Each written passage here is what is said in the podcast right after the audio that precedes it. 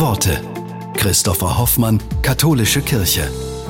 Johannes Bichmann ist Werbefotograf und führt seit über zehn Jahren Fotosessions in Altenheimen durch.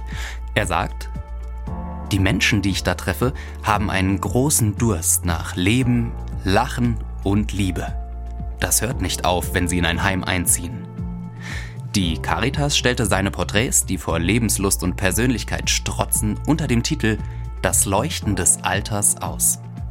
Erste Besucherinnen und Besucher waren die Models selbst. Viele von ihnen hatten Tränen in den Augen. Eine der Porträtierten sagte, da sehe ich eine wunderschöne Frau. Und dabei bin ich 93 Jahre alt.